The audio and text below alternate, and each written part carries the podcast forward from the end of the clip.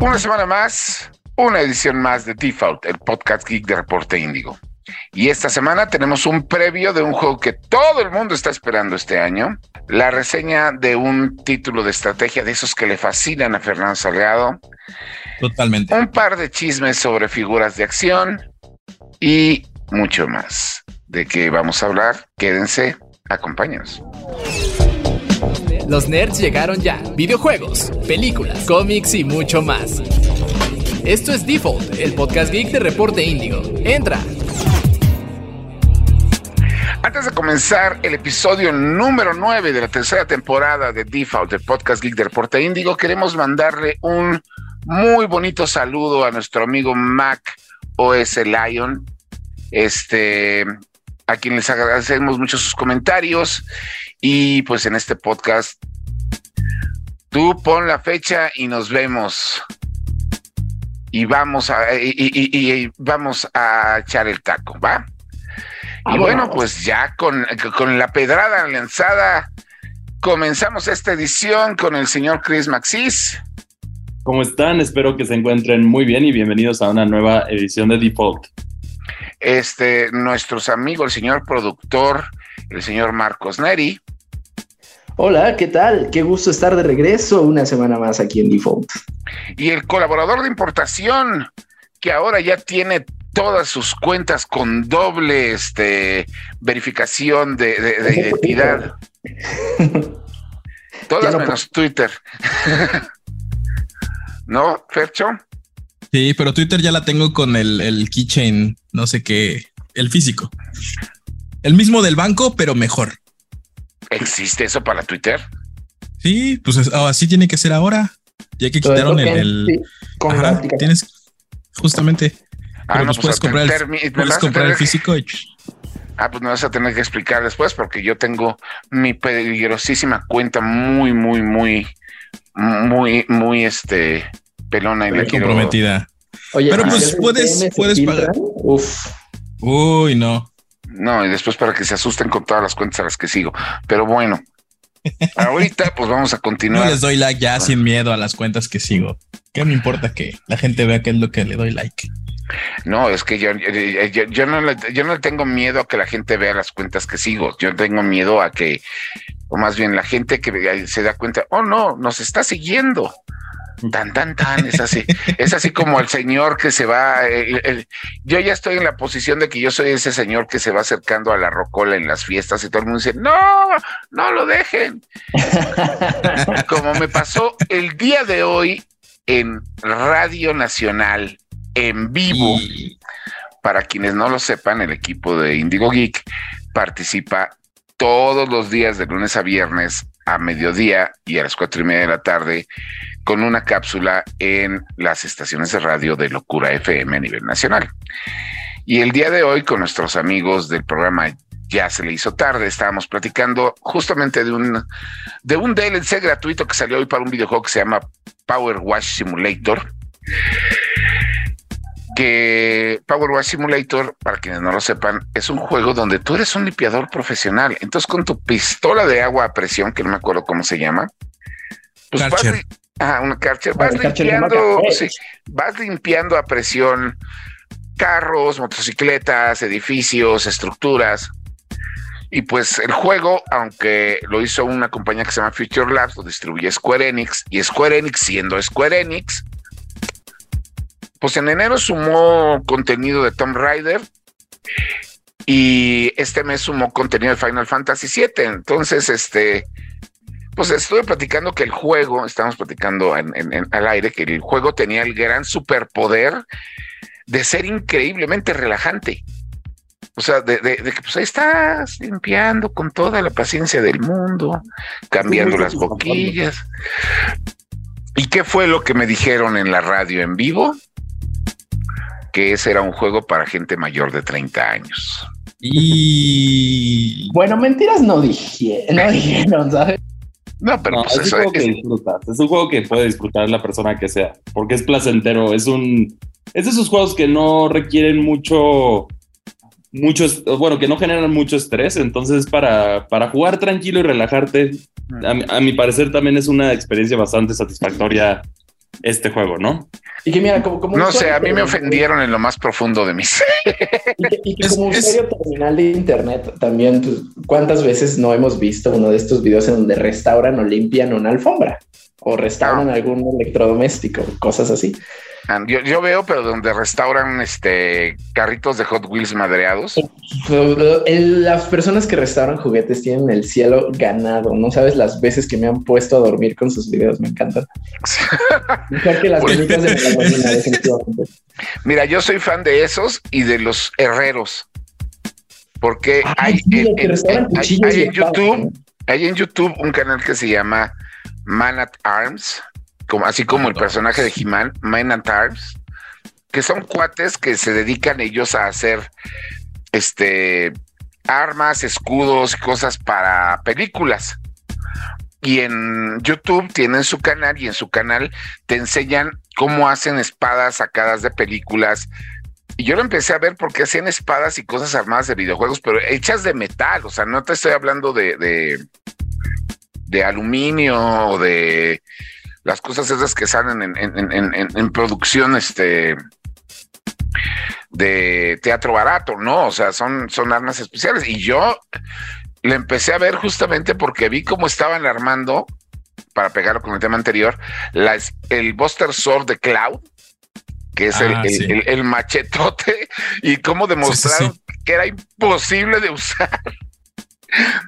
O sea, sobre todo por una persona con la compresión física de Cloud, con sus bracitos, va a estar levantando tamaño espada, ¿no?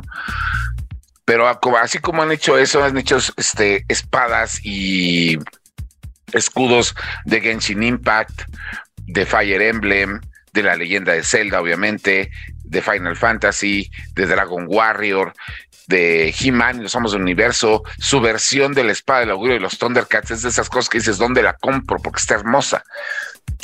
Pero pues sí, son de esos videos que de pronto te terminas clavando y viendo. Y es más o menos la, la, función que tiene el, Power Wash Simulator, pero pues me dijeron que era juego para viejos, lo cual me, ofende, Pero igual, igual ese Mad Arms tiene las, por si digo, para terminar, tiene el H de Leviatán y las espadas del caos de Kratos. Ah, no, y también, no, y además, este esa, esa fue pagada porque, porque la pagó PlayStation. Hizo la, del H de Leviatán, sí. La del H de Leviatán, sí, no, esa, esa también la vi. Y, no, ya cuando ves, yo me acuerdo que cuando hicieron las, este, ¿cómo se llaman los cuchillos de, de Kratos? Las espadas del caos. esas, según yo, esas no fueron pagadas porque sí las hicieron no, Esas sí las hicieron ellos y ves que cuando y hasta las cadenas les pusieron. Ajá, cuando terminan de hacer la, el arma, sale en el video cómo las prueban que el cuate que la provoca si se mata. Ah, sí. Sí, porque les pusieron la cadena y el vato las, las onduleó. O sea, las ondulea con la cadena y las avienta y las jala. Sí, no. Si tú no tienes control de ellas en el juego, en vida real tampoco. Pero bueno, señores, les recomendamos muchísimo esos, esos canales de Facebook. Si pueden bajar el Power Wash Simulator, todavía está en el Game Pass de Xbox y todavía está en el Game Pass de PC. Y relájense un rato, créanme, vale la pena, está, está, está bonito, está carismático. Eso es dentro de una de las principales ofensas que tuvimos, que me hicieron esta semana a mí personalmente, porque la voy a tomar personal, ya que la otra fue una notificación que hizo la compañía Original Funko a sus inversionistas el día de ayer, en la cual declararon que están gastando una cantidad estúpida de dinero en mantener una cantidad estúpida de inventario en bodegas en Arizona de Funcos que no se venden. Y, cuando y que todo parecía indicar que los iban a tener que tirar a la basura. Y, que, seamos honestos, ¿no? O sea, creo que en realidad son menos los Funcos que sí se venden. Pues se venden a un precio exorbitante y eso es lo que yo creo que lo que mantiene vivo el negocio. Pero son pocos, son, muchos los Funcos que no se venden. Ah, no, lo que pasa es que hubo un tiempo, digo, usted no, lo vamos a negar, de que de pronto los Funcos sí fueron la, la, la fiebre, y a eso suma de que Original Funko que vamos a hacer una aclaración. los monitos cabezones que ustedes ven como plaga en todas las tiendas, plazas, convenciones, supermercados, se llaman Pops. Original Funko, que es la marca, tiene varias, varias líneas de figuras. Pop es la más popular. Llegó un momento en el que la popularidad de los Pops les hizo comprar la licencia de lo que fuera. Porque sí llegó un momento en el que casi casi tu acta de nacimiento ya era propiedad de Original Funko y tarde o temprano ibas a ser tú un Funko, ¿no? Entonces dejamos atrás a Batman, las caricaturas de Hanna Barbera y las películas de Star Wars para que hubiera Funko de todo, literalmente de todo. La semana que entra vamos a estar hablando de una bonita comedia que se llama ¿Cómo le pusieron a Cocaine Bear en español? No sé, pero no le pusieron que el cricoso. Oso intoxicado. Ah, bueno. pues el oso intoxicado tiene dos funcos. Y los, quiero. Si uno es el oso con la nariz polveada, yo sí lo compraría. Y mira que odio los funcos. No, pues es que uno es uno con el, es con el paquetito y la nariz polveada y el otro con una pierna de alguien que se comió. Maldita sea. No, pues peor tantito. ¿Te acuerdas que hace mucho tiempo hubo una película que se popularizó mucho que se llamaba que era un huracán lleno de tiburones.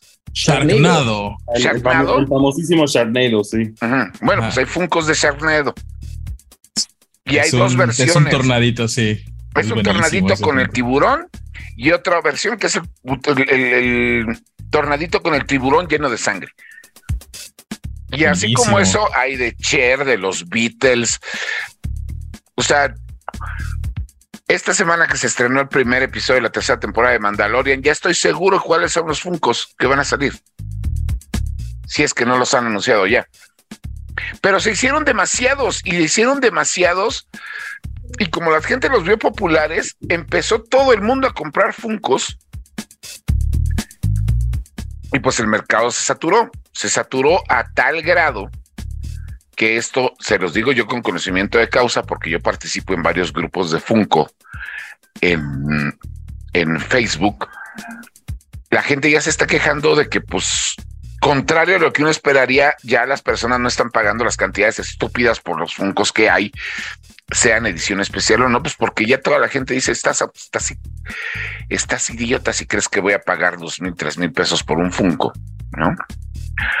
Entonces, a muchísima gente se les están quedando también los inventarios a nivel este, local en México y están sacando y haciendo, ahora sí que rebajas al idiota para deshacerse de, de, las figuras. De hecho, yo ahorita vienen en camino dos figuras que compré en rebaja que hace un año estaban en dos mil pesos y ahorita me salieron en 150 cada una.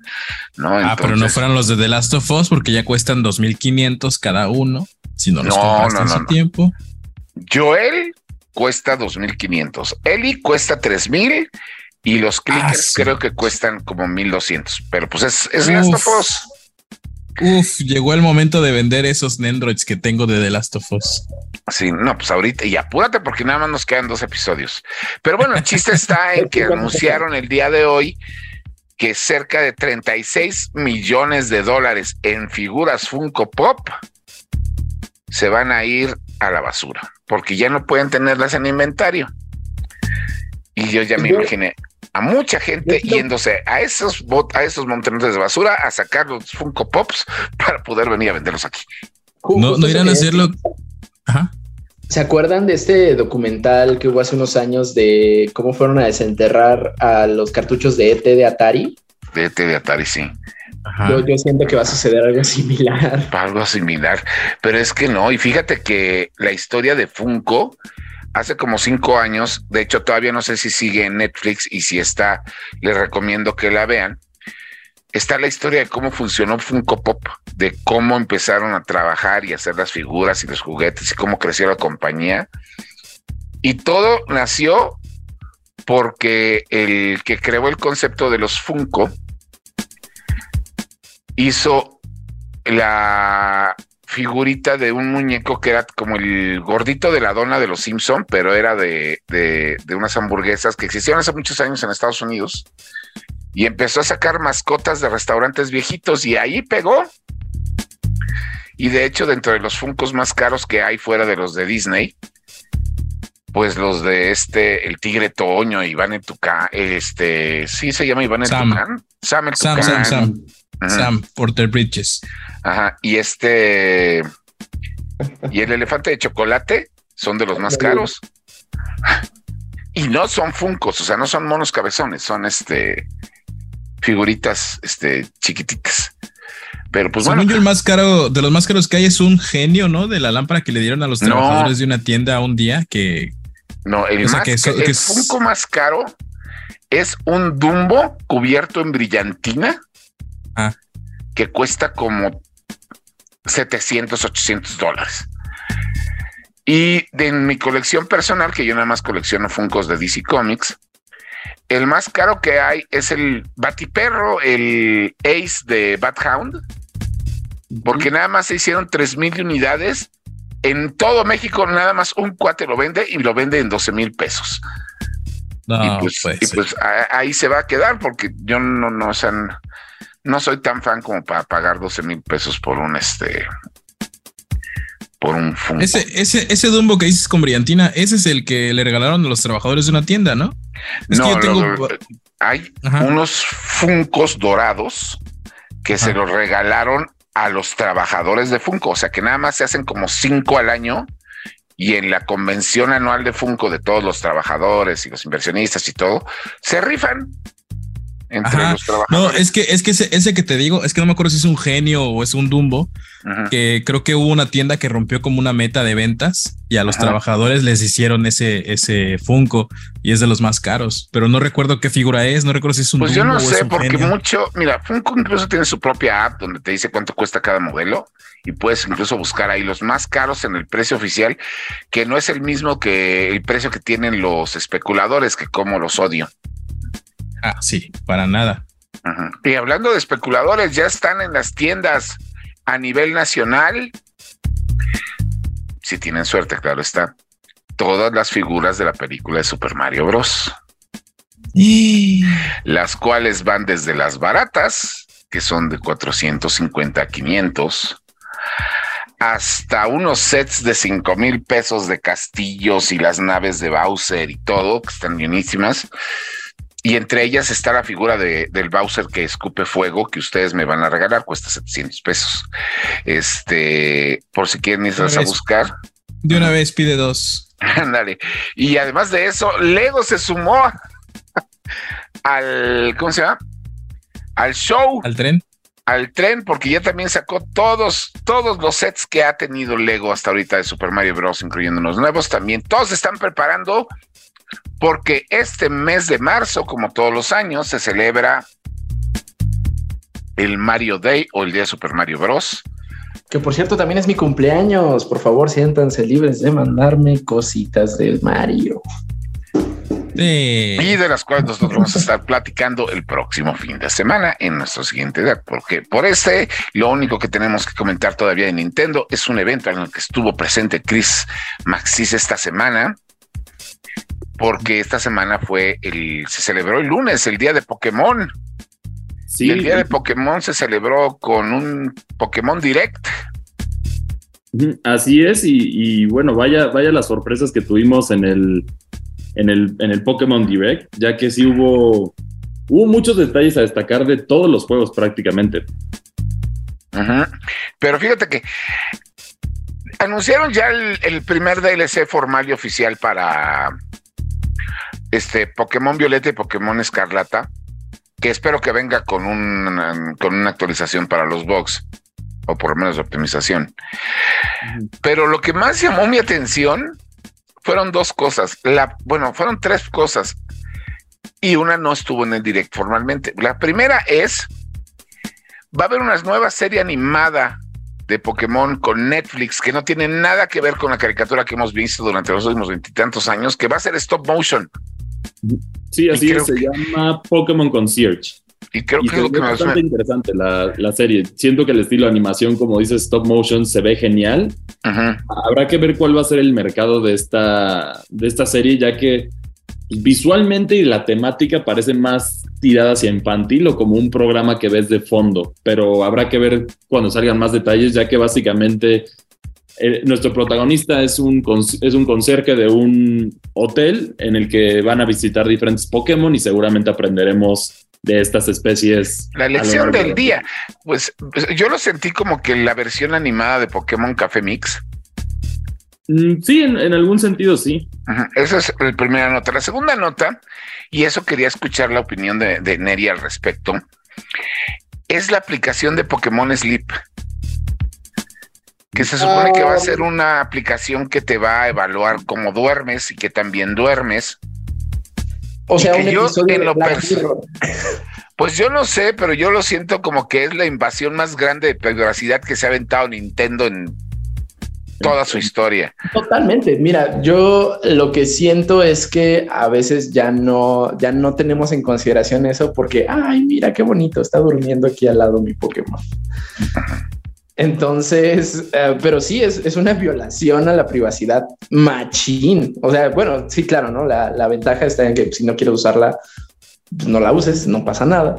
Pero sí, a, mí, y creo que esta, esta conversación ya la había tenido con Chris, a mí me, me preocupa un poquito en el sentido de que pues muchos niños van a usarla y cuando niños, privacidad e internet son tres palabras que no deben congeniar en la misma frase porque siempre va a ser una frase negativa. Ahí tenemos el caso de YouTube Kids. Y así es, lo que, y además de eso a mí me llamó otra atención de ese tráiler, que es una pregunta que le hago a Chris. Chris, nos presentaron a gente durmiendo con su Bulbasaur, con este Pikachu, con ahí este, el grandote, ¿cómo se llama? Con Snorlax. Con Snorlax. ¿Por qué no hubo gente durmiendo con su matchup? Pues porque ahí se, vería muy extraño. Igual con estos Pokémon humanoides, quizá por ahí también hay mucha comunidad que le interesaría dormir con un con diferentes Pokémon, que sí hay una gran cantidad, como un ejemplo de, uno que yo he visto mucho que piden es Gardevoir. No, no voy a entrar en, tema de por qué es eso, pero. O un qué? Pero hay, un poco. El nuevo blanco, ¿cómo se llama? Este Wiglet bueno, hay, hay gustos para todo, ¿no? A mí me preocuparían los ditos, pero bueno. Finalmente, el último anuncio que tuvimos de Pokémon esta semana tuvo, ya fue este, se hizo al día siguiente del, del día Pokémon, se hizo exclusivamente en México. Que por cierto, Alan, un saludo. Y es se hizo en un evento en el que estuviste, Chris.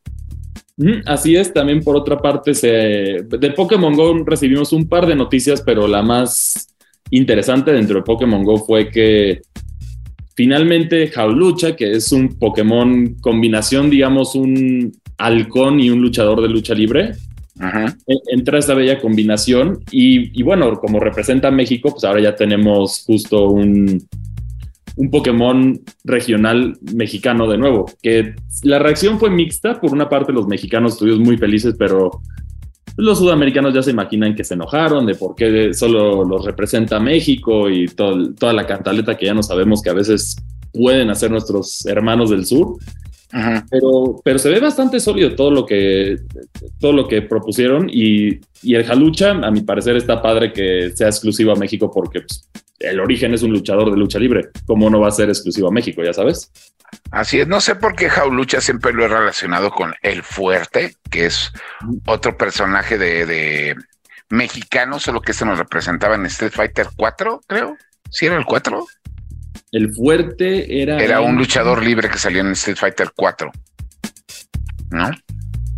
El Fuerte, sí, fue en el 4. Así es, no sé. sujeto de la máscara blanca, ¿no? Sí, que, que, sus, que, sus movimientos eran quesadilla, guacamole y no sé qué otra apropiación cultural. La, cosa más. estereotípica que te puedas imaginar. Sí, no, he visto, sí, no, pero pues de eso está chido, está bonito. Pues por lo ah, menos está, por lo menos estaba mejor que el primer peleador mexicano Street Fighter 2, que era un nativo americano peleando en una plaza de Guadalajara que era T-Hawk. Eso sí. No, por lo menos tenemos esas, tenemos esas presentaciones. Japón siempre ha visto México de una forma muy, Curioso. Dejémoslo así, ¿no? curioso. curioso. Pero no le ponen filtro sepia, es lo bueno. Ah, por lo menos tenemos esa ventaja. Pero bueno, con eso terminamos nuestro primer bloque. Nos vamos a la primera reseña de este programa, que es un juego que tenemos ahí de archivo, que es Company of Heroes 3, que es este un juego de estrategia que ya ustedes pueden descargar en PC. Está muy bonito, muy entretenido. Fernando lo estuvo jugando todo el fin de semana.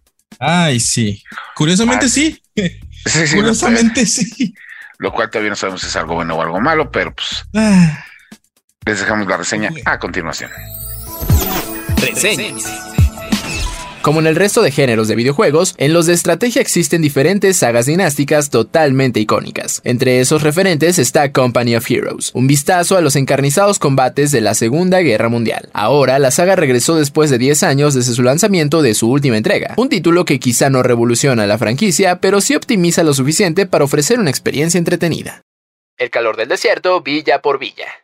El juego de Company of Heroes siempre se caracteriza por recrear las batallas de la Segunda Guerra Mundial. En las entregas anteriores se cubrieron los frentes occidental y oriental, pero faltaba la campaña del norte de África y el avance por Italia. Company of Heroes 3 rescata los escenarios donde tuvieron lugar las batallas con tanques más célebres y la caída del fascismo. Además, desde una perspectiva puramente de apreciación histórica, presenta a las célebres Africa Corps, al mando del comandante Erwin Rommel. El juego justamente cuenta con dos campañas para un solo jugador, la de Italia, jugando como los aliados, y la del norte de África, jugando como los alemanes. Sin embargo, la diferencia entre ambos no es puramente la del escenario. La campaña del norte de África representa una versión más clásica de Company of Heroes. A través de misiones lineales, con determinados objetivos se reviven las batallas de los Africa Corps. No obstante, la campaña de Italia es donde está lo nuevo de este título, pues es una campaña de estrategia en tiempo real, pero al mismo tiempo con un mapa táctico. Al más puro estilo de la franquicia Total War, Company of Heroes hará al jugador tomar Italia pueblo por pueblo. En cada turno, el jugador deberá decir los movimientos de sus tropas, qué posiciones asegurar primero y balancear sus ventajas tácticas.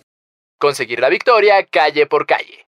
Como en juegos pasados de la saga, vuelve la mecánica de cobertura para las tropas. En cada escenario de batallas la infantería puede cubrirse en trincheras e incluso guarecerse en edificios. Aquí es donde entra la habilidad táctica del jugador para saber cómo maniobrar sus unidades y sacar el mayor partido del terreno. Sin embargo, como en esta ocasión el norte de África juega un papel protagónico, a veces hay grandes zonas descubiertas. Aquí es donde entra una de las nuevas mecánicas, la cual consiste en cobertura móvil con los tanques. Ahora infantería y unidades blindadas podrán complementarse mejor. Incluso algunas unidades pueden moverse encima de los tanques para más movilidad y cobertura. Respecto a las unidades en sí disponibles, el juego se rige por la dinámica básica de piedra, papel o tijera. Ciertas unidades contrarrestan unas pero son débiles frente a otras. La artillería vence a los tanques, los tanques vencen a la infantería y esta a su vez a la artillería. La mayoría de las unidades tienen un cierto grado de personalización para explorar su potencial. Alguna infantería, por ejemplo, puede optar por equiparse con lanzallamas para mejorar contra la infantería o con equipo táctico para deshacerse de las minas. Sin embargo, luego de un rato de juego, la lista de unidades se siente algo limitada.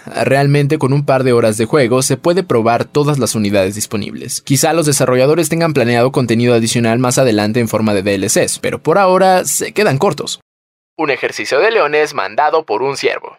Ahora toca hablar del lado no tan positivo del juego y esa es la inteligencia artificial. Con tantas mecánicas de captura de objetivos en el mapa, coberturas, personalización en las unidades y órdenes, la computadora parece no aprovechar nada en absoluto. A veces las unidades enemigas simplemente se abalanzan directamente a las posiciones reforzadas del jugador. Otras veces, por ejemplo, cuando una misión es del tipo aguantar la posición, el enemigo simplemente no manda tropas. Un error que podría solucionarse con un parche posterior, pero por ahora permanece. El mapa táctico de la campaña de Italia tampoco se salva. La interfaz se siente algo tosca y no es nada intuitiva. Un jugador no familiarizado con la estrategia por turnos como los veteranos de Company of Heroes tendrán problemas para dominarla. No obstante, se entiende hasta cierto punto esta falla de parte de los desarrolladores, pues son unas mecánicas con las cuales no estaban acostumbrados a trabajar. Aún así, se agradece bastante el intento de innovación en la experiencia de juego final y tampoco es completamente injugable.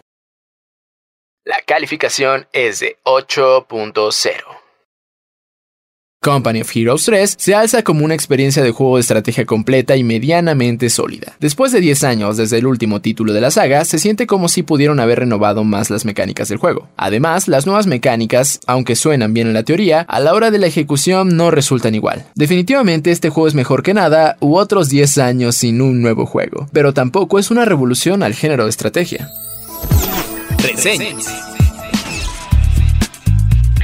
Y estamos de regreso aquí en Default, el podcast Geek de Reporte Índigo. Y pues miren, esta semana hubo muchas noticias chiquitas.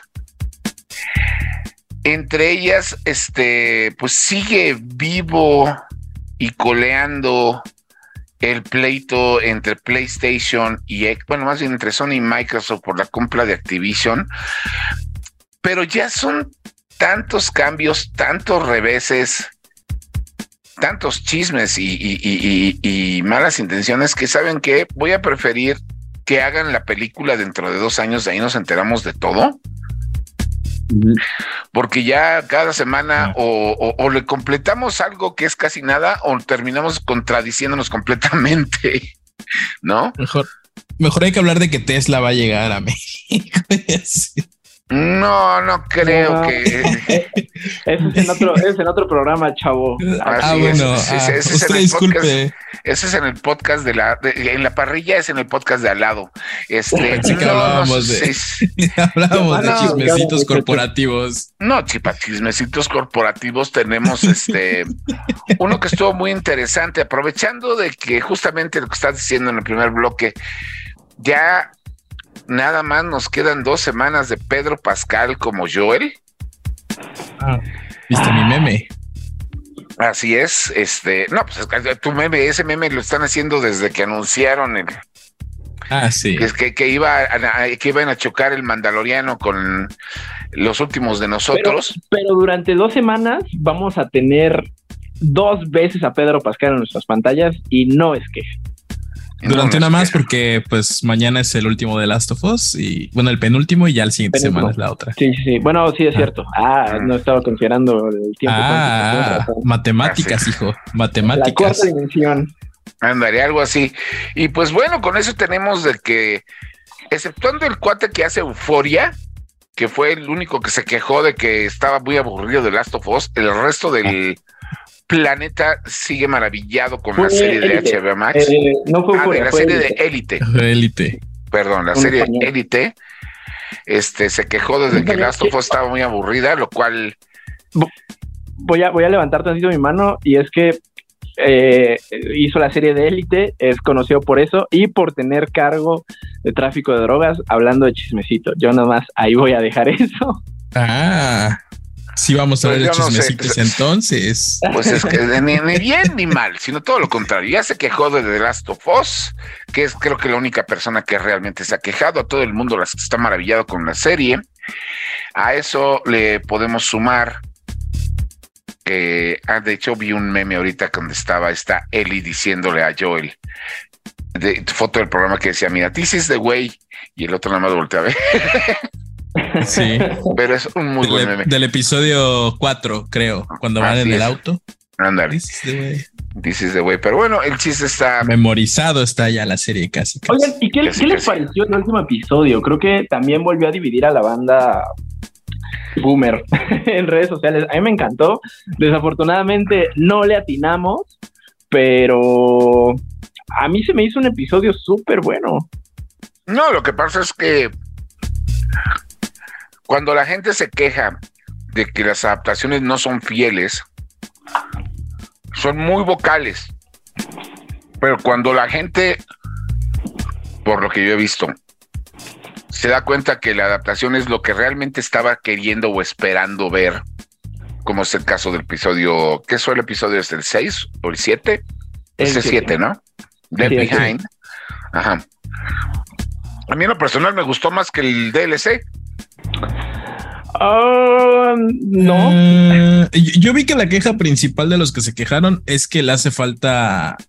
Bueno, en general su queja es que les falta, les falta la horda de, infectados, pero como que no entienden que el juego lo tiene porque pues es parte del gameplay y la serie. o sea, pues, la serie es la historia de Joel y Ellie, no es la historia de, de, los zombies. No, el, juego también lo es, es lo que hemos platicado muchas veces. Sí, sí, sí, sí pero al final de cuentas, en el juego, pues, como el gameplay se centra contigo en la acción contra los otros sobrevivientes o contra los infectados, pues tú crees que se trata de eso, cuando en realidad es otro tipo de narrativa. Pero a lo que voy es, ya tuvimos a Sonic el Erizo con dos muy buenas películas para lo que son. que son películas familiares. Incluso la versión fea de Sonic fue un gran personaje en una película de Chip y Dale. Este, pues ya tuvimos The Last of Us, que pues estoy seguro que para adaptaciones ha sorprendido a más de uno, si no es que a todos, a tal grado que incluso este Ay, se me fue el creador de, de, de Mortal Kombat, hasta salió a redes a agradecer que saliera su juego en la serie. Este. Eh, Ed Boon, ¿no? Ed Boon. Y pues ya en unos que unas semanas más tenemos Super Mario Bros. la película que se adelantó dos días el estreno a nivel nacional. Uy, uy, dos días. Oye, pero pues dos días es algo. Pero entonces, como que ya a eso que, seguramente nos va a tocar verla un par de días antes, así que.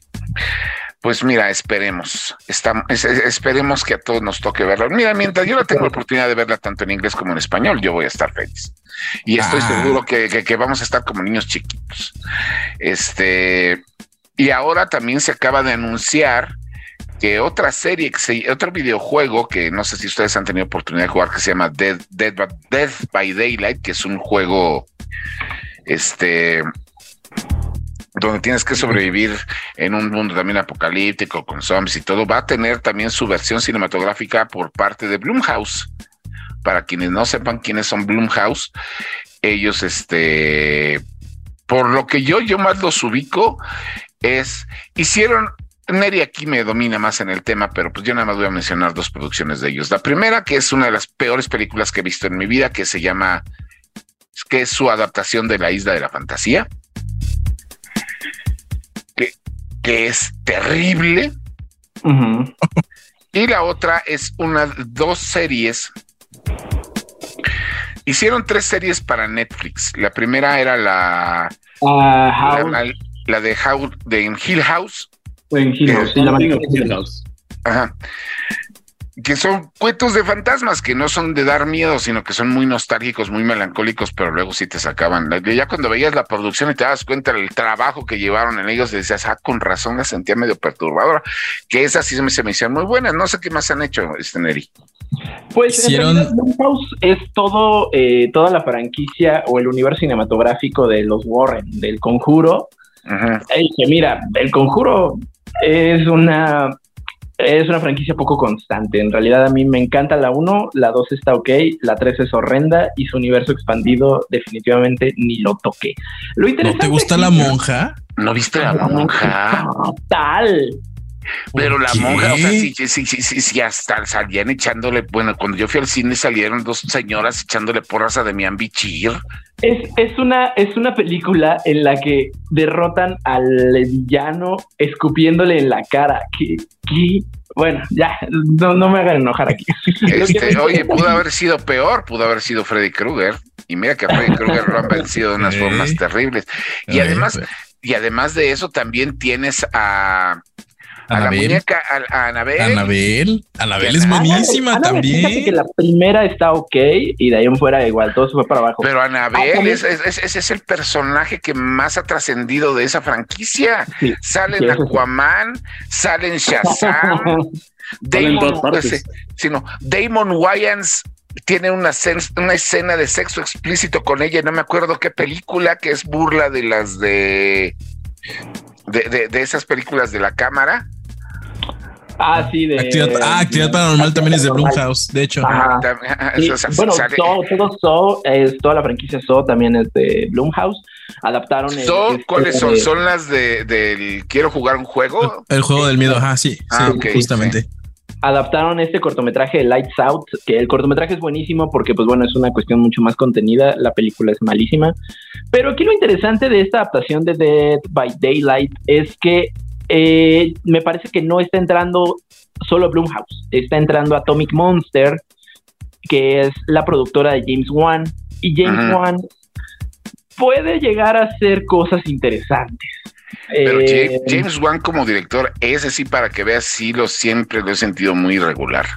Ah, o sea, a mí el, conjuro, la primera se me hizo muy buena de él. O sea, y tengo una camiseta con una manga deshecha por la persona que me iba acompañando con a la primera conjuro. Que, va a pasar esto, va a pasar. Y me destrozó la mano.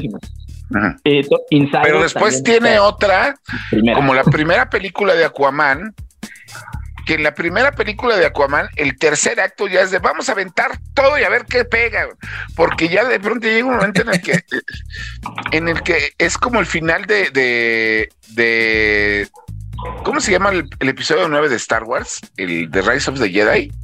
Ah, la mejor película de Star Wars que existe. Ah, no, The Rise of the no sé, bueno, ¿te acuerdas que en el último, en el último episodio de la Guerra de las Galaxias llegó un momento en el que salía todo el mundo y se está todo el mundo y no sabes? Y que de pronto estas naves espaciales por un lado y caballos corriendo encima de un de, un Star Destroyer por otro y cuando cuando se dieron el beso yo estuve a punto de salirme de la sala lo juro. No yo yo, yo nunca me salgo de la sala porque al final los estuve a punto de preguntarlo. Bueno el chiste es que el final de la primera película de Aquaman que es dirigida por James Wan tiene una situación similar porque de pronto son personas de Atlantis contra cangrejos gigantes, contra pescados, contra pulpos, contra esto, contra el otro. ¿Qué está pasando? Y el Kraken. Sale el Kraken. Yo ahí, yo ahí en ese, en ese punto. hay juegos de, de, de Mario Strikers con más orden que eso. Justo, o sea, yo, yo digo, no quiero jugarle al abogado del diablo, pero y tampoco verme muy cinefilito, pero lo que sí voy a decir es que tu director puede hacer maravillas, pero si tu guion no es sólido, no va a ver a dónde, a dónde llegar con esa película. Y digo, digo, no, no, no quiero jugar al abogado del diablo, pero James Wan la subproductora Atomic Monster siento que tiene un poquito más de potencial, o sea, y, está trayendo proyectos mínimo interesantes. O sea, también con, con, A24 están trayendo la adaptación de esta cosita, una serie de cortometrajes que hizo un, un estudiante de cine eh, sobre los backrooms. ¿Qué es un backroom? Y, a esa le traigo ganas. Ah, pues son esta, esta creepypasta del espacio liminal en la realidad, ¿no? En el que no Me queda igual eh, ¿Has tenido esos sueños donde estás perdido como en estacionamientos donde por más que buscas una puerta, eh, solo encuentras pasillos y pasillos y pasillos? Como el screensaver de Windows 98. Ah, pero ándale así. Pero haz, de cuenta que los, los backrooms salen de, de, la creepypasta, sale justamente de estos sueños que te. de estos sueños colectivos. Stanley Parable? ¿Cuál? De Stanley Parable. No. No. ¿No han jugado de Stanley Parable? Yo me voy. No, uy, perdón. Gracias. perdón. bueno, esos son, esos son los, los backrooms, básicamente. Son como estos sueños colectivos que todos, todos hemos tenido alguna vez porque pues, todos nos hemos perdido en algún estacionamiento. Entonces se tomó esta teoría de que pues todos los backrooms y todos los sueños están conectados y es como otra especie de zona dimensional que está dividida en, como en pisos y según en el, en el piso donde caigas hay diferentes criaturas y diferentes entes que espirituales y demás. Peligros. esos, esos, ajá, esos son básicamente los, los backdoors. Backrooms. Backrooms. Backrooms, perdón. Sí. ok, pues no sé, yo me quedo con, con, esa idea, pues vamos a ver qué más lo preparan. Y finalmente también esta semana, hablando de adaptaciones gamers, se anunció, o más bien ya salieron las primeras fotografías del set de una película que tiene, creo que sí, ya, no sé, ahí corrígeme tú, Chris, ya se puede hablar de una generación que esté esperando la película de Five Nights at Freddy's. Mm, sí, sí, ya. Yo creo que sí, porque es un juego que se volvió extremadamente viral y también muchos niños crecieron con ese juego. Pues ya salieron las primeras fotos de Five Nights at Freddy's, que es una cinta que yo siento que ya va a salir muy tarde, porque... No, ahí te va, ¿por qué? Porque la gente que era fan de Five Nights at Freddy's en su adolescencia ya tiene poder adquisitivo hoy en día, y lo digo por experiencia. Conozco a alguien que sí va a ir a ver. Y Estás hablando de ti, ¿verdad? No, no, cero. Está empezando sus 20 esta persona de la que, de la que estoy ah, hablando. Y, que justo, o sea, cuando tenía 13 años, le gustaba todo el lore que hizo Scott Cawthon con Five Nights at Freddy's. Y pues sí, sí, se está convirtiendo. O sea, en ese momento no podía comprar un boleto de cine, pero ahora ya. Entonces yo creo que más bien está saliendo justo a tiempo. Pues ahora vamos a ver qué está, porque por lo que yo estoy viendo, y aquí sí, supongo que este quería escuchar tu opinión. Pues yo creo que ahorita la moda que va a entrar pues yo creo que ya tiene un rato acechando, pero ya ahorita formalmente con estas películas y los éxitos con los que empezamos este año, es que ahora la nueva tendencia van a ser adaptaciones de videojuegos. Porque las películas de superhéroes yo ya no las estoy viendo así como que todo el mundo diga, wow, no espero para verla. No puedo esperar. ya se quemaron, ¿no? La realidad, por ejemplo, lo vemos en el universo de Marvel ahorita la está pasando peor que nunca. De DC Comics ni se hable, que todavía es no tiene ni idea de universo.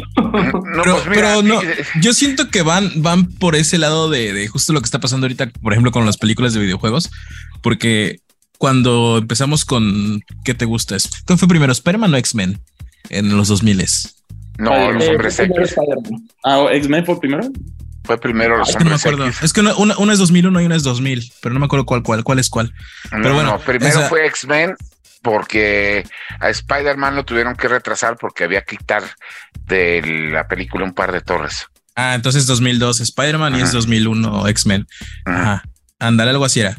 Ajá, justo lo que está, lo que están diciendo ahorita, que por ejemplo nosotros que somos esa generación que veníamos de ver las series animadas de cómics, pues cuando nos empezaron a poner, o sea, pues yo me acuerdo de ir en la primaria y ver las de Spider-Man y wow, ¿no? O sea, era, era el boom.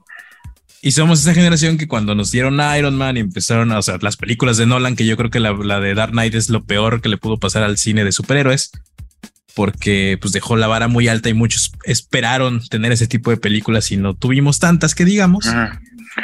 Ahora, pues ahí estamos. Aquí, tenemos, que hacer, aquí tenemos que hacer una, aquí tenemos que hacer una corrección.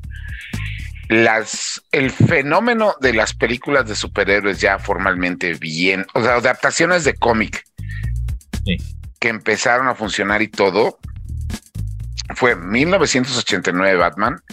De ahí todos los estudios quisieron hacer su propia adaptación de un superhéroe de cómic y agarraron las películas, los superhéroes más oscuros y más clavados que pudieron encontrar, como Darkman, La Sombra, El Fantasma de y todos esos.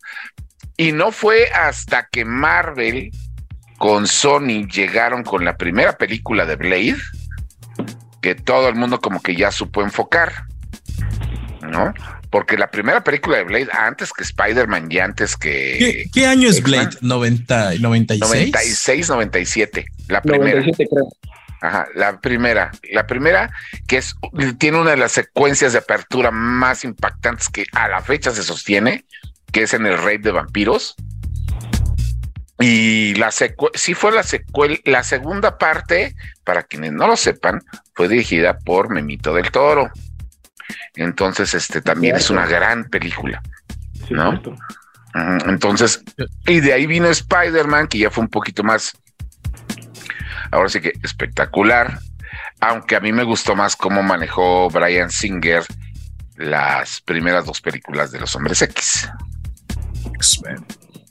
No, ya después vinieron todo el relajo de las adaptaciones, que sí, que no, que eso, que lo otro, que lo otro. Después vino Nolan, pero ya para entonces, pues Marvel ya había empezado su teatro en el 2008 con Iron Man, pero bueno, no nos vamos a quedar en eso, lo que voy es... No, pero salieron, salieron al mismo tiempo Iron Man y, Dark Knight.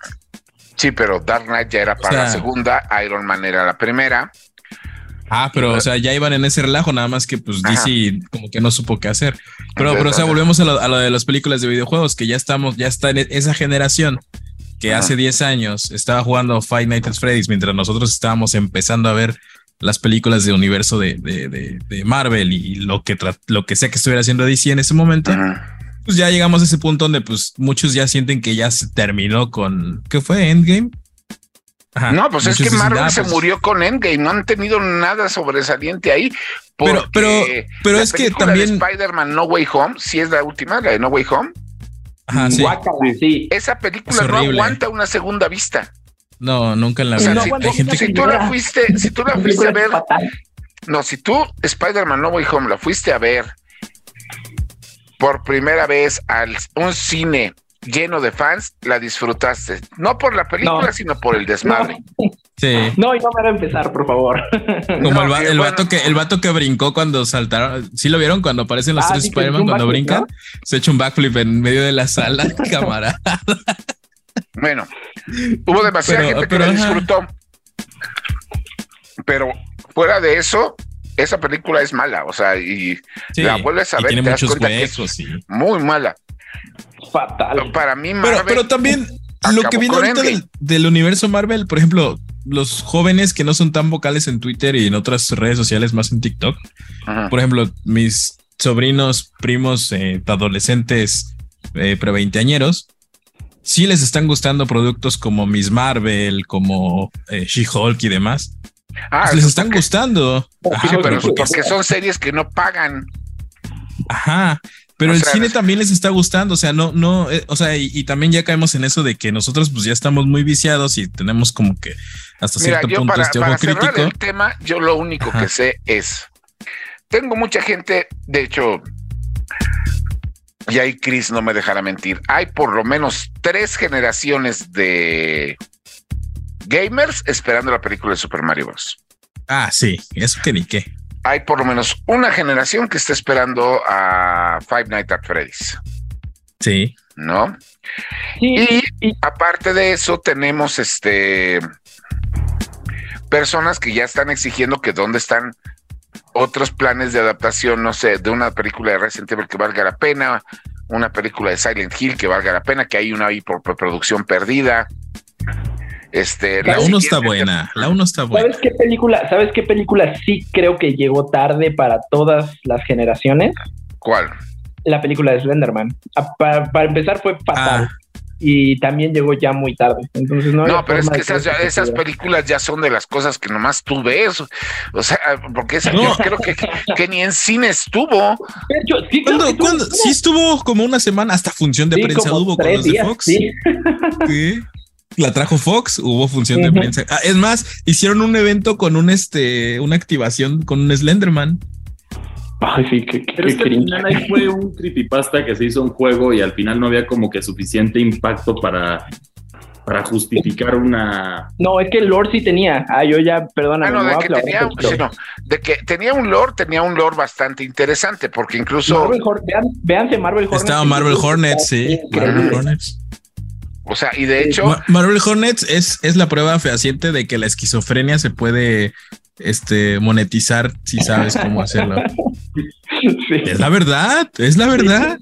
Fernando, nos van a cancelar por ese comentario.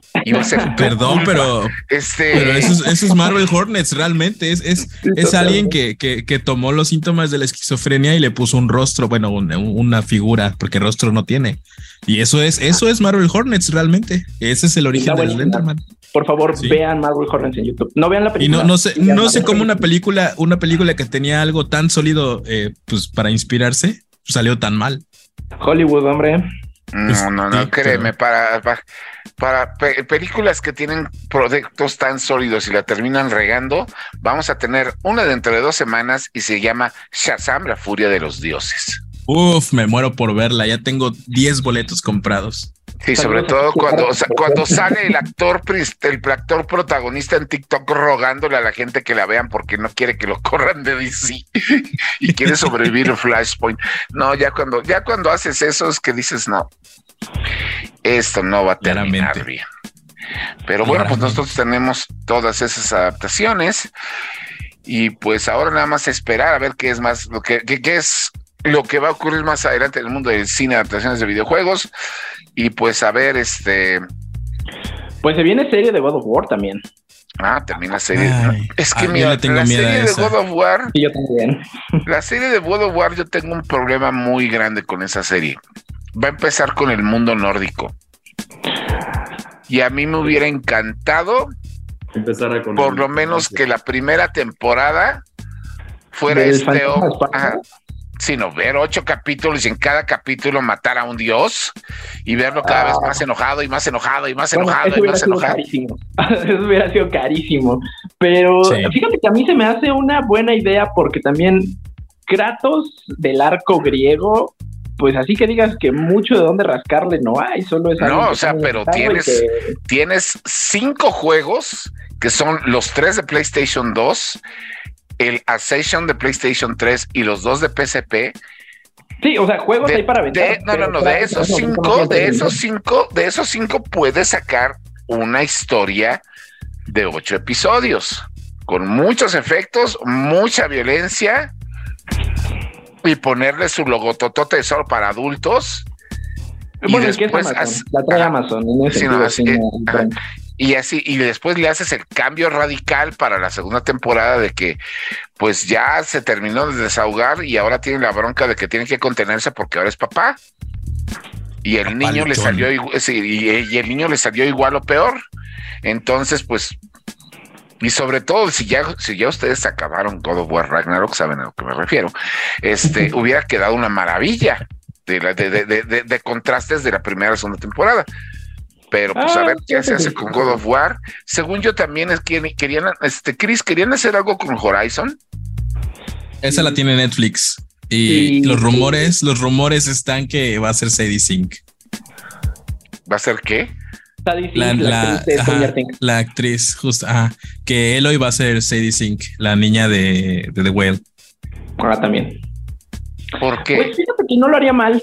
O sea, sí se parece un poco a Eloy. El problema es que de por sí la, el arco, la, la historia de, de, Horizon plantea muchos, muchos términos morales más hacia lo bueno y hacia a lo, bonito y que lo traiga Netflix, a mí no me da buena espina. Bueno, es que Netflix con, las live, con los live actions es un desastre. Sí, sí, sí, Entonces, que también va a haber película de Gran Turismo. Por, pero. Sí. Mira, la única película que vale la pena de Gran Turismo Ron es sí, la película de, de, de, de, opening de Gran Turismo 2 con una canción de que se llama Gran Turismo, este, que, es lo único que vale la pena, porque realmente, pues Gran Turismo es una película de carreras más, y para eso ya tuvimos Need for Speed, y Ron Perlman, la última, o sea, la única vez que yo he visto a Ron Perlman en una adaptación de videojuego fue en Monster Hunter y sale con una caracterización digna de Lalo España. ¿Saben, saben, ¿saben qué película de, de carreras extraño mucho? Es una franquicia que estaba tonta más no poder, pero me encantaba. La carrera de la muerte. Ah, Dead ah, Race. Ah, Dead Race. Era buenísima. ¿Cómo se llama el actor? David Carradine hizo la película del la original y el remake, que fue hace como 10, 15 años, que era una maravilla. No, pero son de esas películas que ya ahorita no tienen mercado, o sea, ya son de ese mercado que, que, las disfruta muchísimo en un servicio de streaming, pero ya... Pero no está en ninguna plataforma, ¿sí? No sé. Está, o, yo lo sé que está en plataformas, pero a nivel internacional. Es como una película que estoy queriendo ver toda esta semana que se llama La Guerra de los Unicornios, de Unicorn Wars. Ah, que es una animación española donde los ositos de peluche están en guerra contra los unicornios y son ositos de peluche así cariñositos y son este unicornios todos rositas bonitos como los ponis y es la animación más violenta sangrienta y, y, gore que he visto en mucho tiempo y eso nada más de los cortos pero pues son pues, como yo lo estaba discutiendo ayer son películas de de, nichos que ya gracias al streaming han encontrado un mejor mercado que lo que podemos ver en salas de cine. Eso sí, eso sí, pero si está en un servicio internacional, un VPN. pero bueno, nosotros hablando, hablando de maravillosas adaptaciones, nosotros tenemos que irnos directamente a un preview del cual tuvimos la oportunidad de checar esta semana por cortesía de Capcom y este, este lo checó Chris. Danos la introducción para esto, por favor. Así es, tuvimos la oportunidad de jugar este, este remake que ya la gente lleva pidiendo un par de años desde que comenzaron los remakes de Resident Evil. De Resident Evil. Y bueno, en este caso ahora es el remake justo de Resident Evil 4. Así es. Y pues nosotros vamos a ver a Leon, a escuchar lo que ahora tiene novedad de Don S. Kennedy y regresamos. Desde que salió el remake del primer juego de Resident Evil, todos estábamos esperando el de Resident Evil 4, uno de los mejores títulos de terror y acción de todos los tiempos. Han pasado 18 años desde el lanzamiento original de esta entrega, y ahora, ¿su nueva versión promete como el remake de Resident Evil 2 o se queda corto como la de Resident Evil 3? Presentación terroríficamente sólida.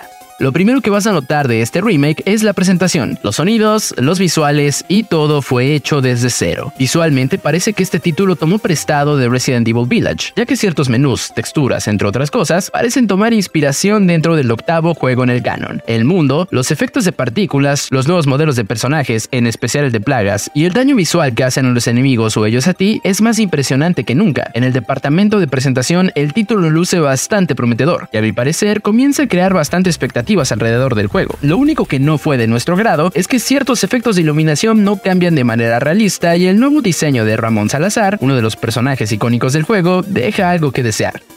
Mejoras en jugabilidad.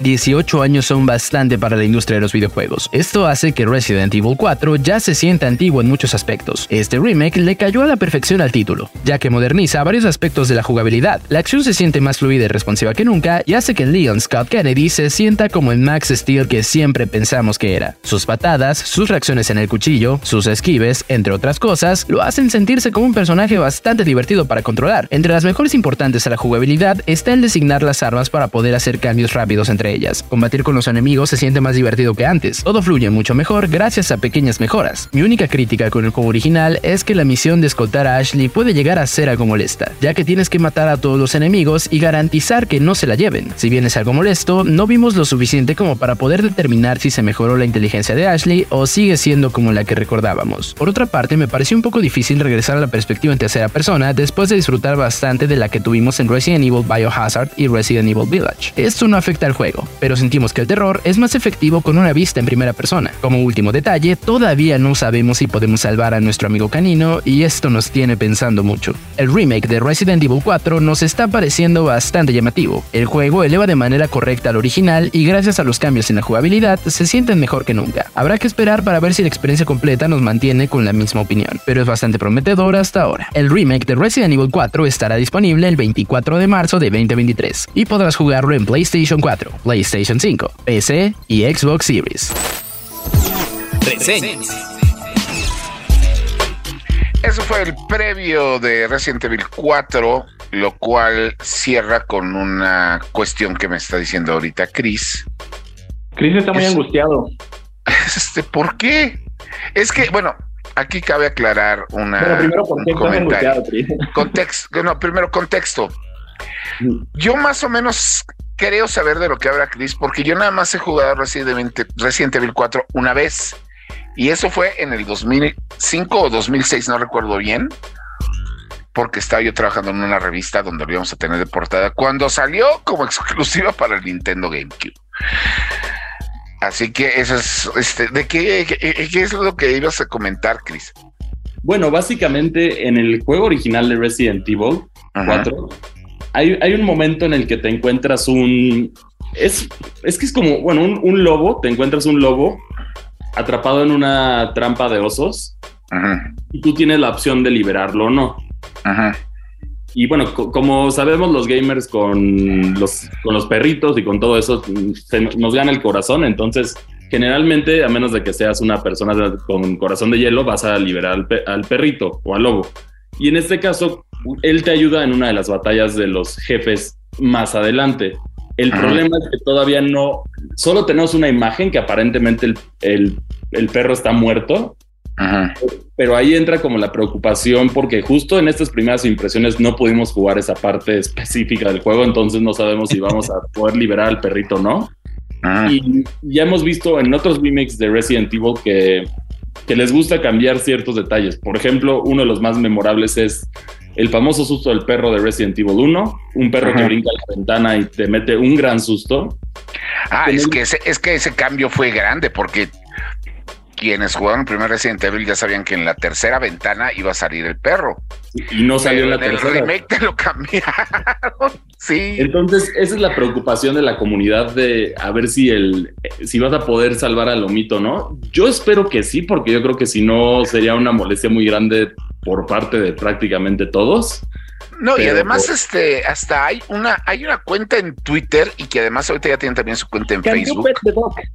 Que se llama Can You Pet the Dog, que es una cuenta donde, donde te dicen si los perritos o gatitos que salen en los juegos los puedes acariciar.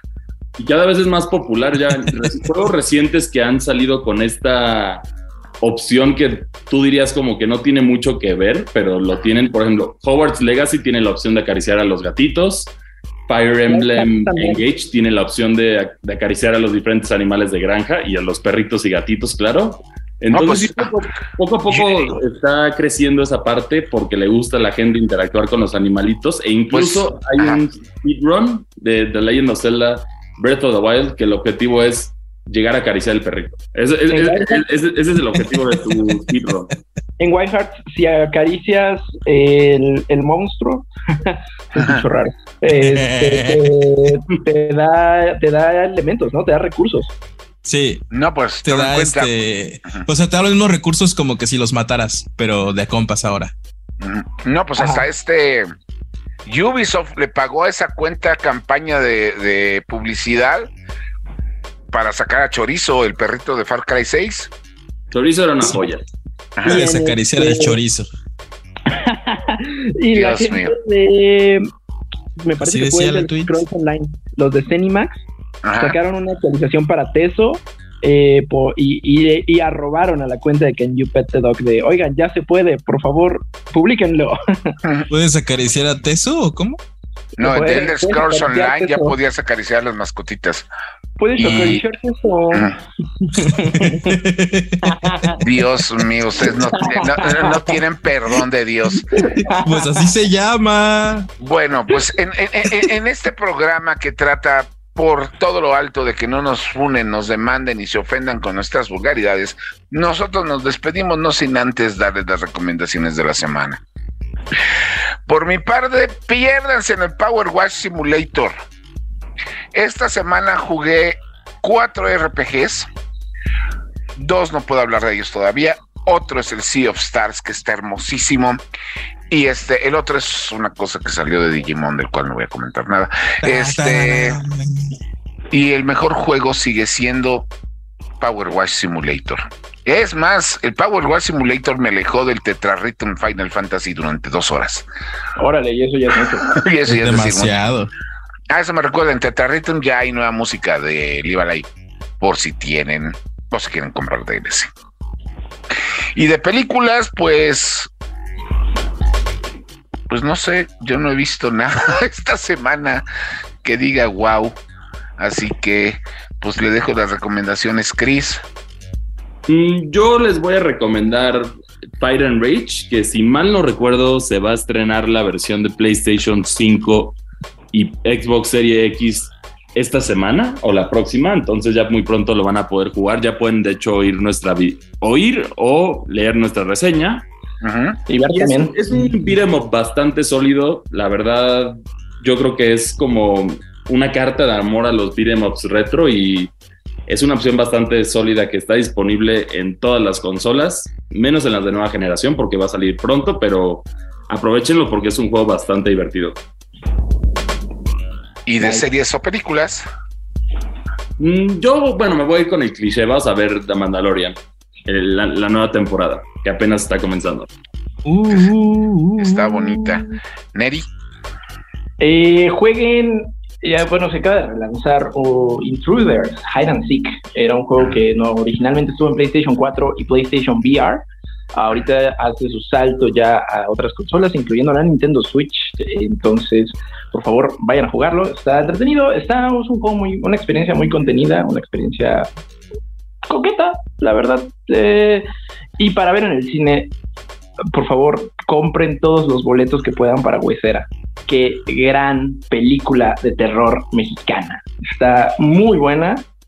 Eh, um, sí, nada más eso. Eh, creo que tiene un miedo muy real. Creo que si este es el futuro del cine de terror mexicano, quiero seguirlo viendo.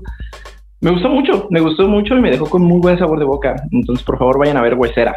De hecho, ya pueden checar la reseña en la página de Indigo Geek. Sí, eh, La, comparé un poquito con Babadook y Rosemary's Baby, pero muy a la mexicana, y eso está bien chido. Órale. Es esencialmente lo mismo, pero con totopos. Fer. pues mira, yo no he jugado mucho y de lo que he jugado no puedo hablar. Entonces jueguen Marvel Snap, que sí es, lo he estado jugando en los tiempos libres que tengo en el estacionamiento. Es como el Candy Crush de los geeks, ¿no? Uh, pues es de cartitas, este. Pues es Candy pues, Crush de los geeks, acabas de. Acabas de... Candy, Candy Crush no es de cartitas, ¿de qué hablas? ¿O sí? No, no es que nunca juego, nunca juego Candy Crush. No, es que está, está bueno. Es, es, es, nunca he jugado Candy Crush. No, nunca. Usted y, te haces llamar gamer. ¿Te recuerdas? Lo siento. Lo, siento. Nunca he jugado Candy Crush. Hay toda una pues, cultura alrededor del Candy Crush. Es más, la gente de College Humor le hizo el tráiler a la película de Candy Crush. Busquen, es muy bueno. ah, sí, es verdad. Pero sí, jueguen eso, este, ¿qué? Marvel Snap, son cartitas. Eh, si les gusta todo ese relajo de coleccionar eh, TCG como Yu-Gi-Oh! y así, ya saben. Pues está muy buena. Entonces, está pues divertido. y. ¿eh? Un amigo de nosotros que es Cain de Game Oxygen, que también se han dado para aquí sus vueltas. A él lo perdimos en el Marvel Snap. Ah, sí, lo vi que el otro día publicó que llegó al nivel 100, de, al nivel infinito del, pase de temporada. Eh, pues yo me quedé como en el 70 y eso que yo entré a, la semana de que fuera a terminar. No tuve oportunidad de jugar. que es que está bien fácil. Es bueno, jueguenlo, jueguenlo y lo van a entender. Pero y, de ver, de ver, busquen, eh, como tampoco he ido al cine, busquen The Peak of Destiny de, de Jack Black. Uf, peliculón. Es buenísimo.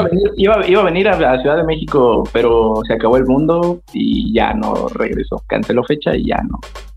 Iba a venir antes de la pandemia. Pues de modo. Ajá.